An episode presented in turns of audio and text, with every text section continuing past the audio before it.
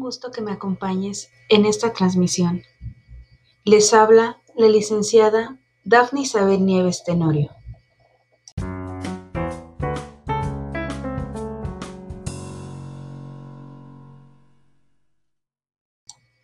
De acuerdo al cuaderno de trabajo, integración del capital humano en la organización, selección de personal es el proceso mediante el cual las organizaciones toman decisiones acerca de quién será elegido para cubrir la vacante.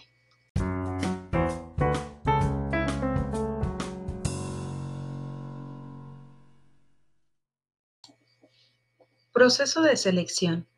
Paso 1. Evaluación preliminar. El primer paso más común en cualquier proceso de selección por lo general, consiste en pedir a un solicitante que complete un formulario de solicitud.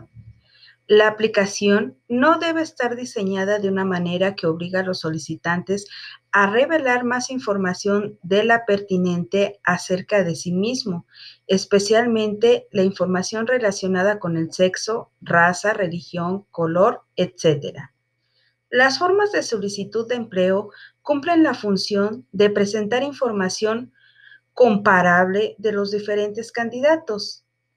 Importancia. Sirve como base del proceso de selección, ya que todos los demás pasos se comparan con ella y es como una cabeza del expediente del empleado. Pueden utilizarse diferentes solicitudes de empleo.